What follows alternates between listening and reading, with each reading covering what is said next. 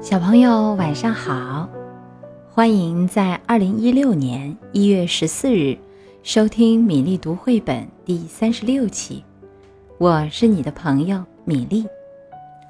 我们讲过拉兹和狮子，快活的狮子。今天又有一个关于狮子的故事，《图书馆狮子》。这本书由米歇尔·努森写作，凯文·霍克斯。绘画，周一芬翻译，河北少年儿童出版社出版。现在，故事开始啦。有一天，一头狮子走进图书馆，穿过柜台，来到图书区。马彬先生从大厅跑进馆长办公室，“麦小姐！”他大叫。不要跑，麦小姐没有抬头。可是有一头狮子在图书馆里，马彬先生说：“他有违反规定吗？”麦小姐问。他特别在意有没有违反规定。嗯，好像没有。那就别管他。狮子在图书馆里逛了一大圈，他闻目录卡。他在新书书架上蹭了蹭脑袋，然后他趴在说故事区睡着了。大家都不知道该怎么办，因为图书馆没有任何和狮子有关的规定。说故事时间到了，这个活动也没有任何和狮子有关的规定。说故事的阿姨有点紧张，但她还是清晰有力地念出了第一本书的书名。狮子抬头看着她，她继续往下念。狮子听完第一个故事，留下来听第二个故事。听完第二个故事，留下来听第三个故事。他还想再听一个故事，可是小朋友们一个个离开了。说故事时间结束了，一个小女孩告诉狮子：“该走了。”狮子看看小朋友，看看说故事的阿姨，看看合起来的书，开始大吼：“哦！”是谁？麦小姐从办公室大步走出来。是那头狮子，马彬先生说。麦小姐走向狮子。如果你不保持安静，就得离开。她坚定地说：“这是规定。”狮子继续吼，听得出来，它很伤心。小女孩用力拉麦小姐的裙子，问：“如果她保持安静？”明天可以回来听故事吗？狮子不吼了，它看着麦小姐。麦小姐也看着他。可以，一只安静、守规矩的狮子，明天当然可以回来听故事。耶！孩子们欢呼。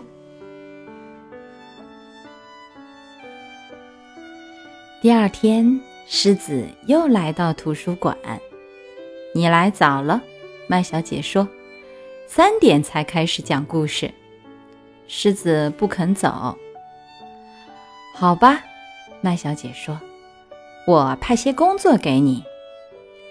她请狮子用尾巴拂去百科全书上的灰尘，直到说故事活动开始。隔天，狮子又早到了。这次麦小姐请他帮忙舔所有借书逾期通知的信封。后来不用别人交代，狮子会主动做事情。他拂去百科全书上的灰尘，舔信封，让小朋友站在他背上，拿最上层的书。然后他趴在说故事区的角落，等着听故事。起初，图书馆里的人看到狮子会紧张，但没过多久，他们就习惯了身旁有一头狮子走来走去。狮子在图书馆适应的很好，它走路很小声，尽管它的脚很大。听故事时，孩子们把它当成舒服的靠垫。它在图书馆里再也不吼叫了。大家都说，这头狮子真好。遇见它时，大家会拍拍它柔软的头。要是没有它，真不知道该怎么办。马彬先生听到这句话，皱起眉头。他觉得，狮子还没来的时候，他们也过得很好，根本就不需要什么狮子。他认为狮子不懂规矩，图书馆里不该有狮子。有一天。狮子掸完所有百科全书上的灰尘，舔完所有信封，帮完所有小朋友后，说故事时间还有好一阵子才开始。他来到馆长办公室，想找些事情做。嗨，狮子，麦小姐说：“我从书架上拿一本书给你，请你帮我把它放回图书区。”麦小姐站在凳子上，但是那本书放得太高了。她踮着脚，伸长手臂，快要拿到了。麦小姐用力伸手，哎呦！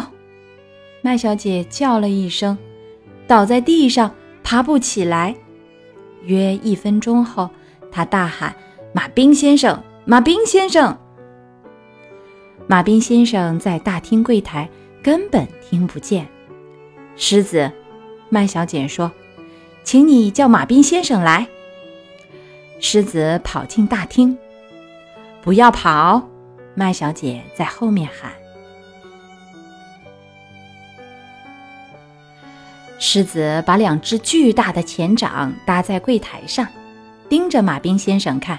走开，狮子！马彬先生说：“我很忙。”狮子低声吼叫，他用鼻子指向麦小姐的办公室。马彬先生还是不理他。狮子实在没招了，只好盯着马彬先生的眼睛，张大嘴巴，吼出生平最响亮的声音：“哦！”马彬先生喘着气说：“你太吵了，你不遵守规定。”马彬先生快步走出大厅，狮子没有跟上去。他违反规定了，他知道违反规定的后果。他低着头往大门走去。马彬先生没注意到狮子走了。麦小姐，他边走边叫：“狮子违反规定了！狮子违反规定了！”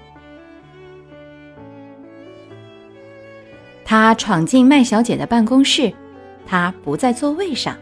麦小姐，有时候麦小姐的声音从桌子后面传来。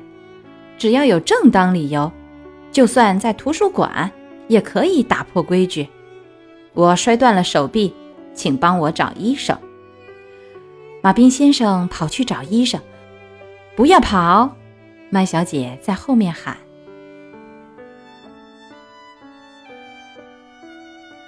第二天，一切恢复正常。麦小姐的左手臂上了石膏，医生叫她不要太劳累。我的狮子会帮我的，麦小姐想。但是这天上午，狮子没有来图书馆。下午三点钟，麦小姐走进说故事区，说故事阿姨刚开始为孩子们念故事，这里。没有狮子。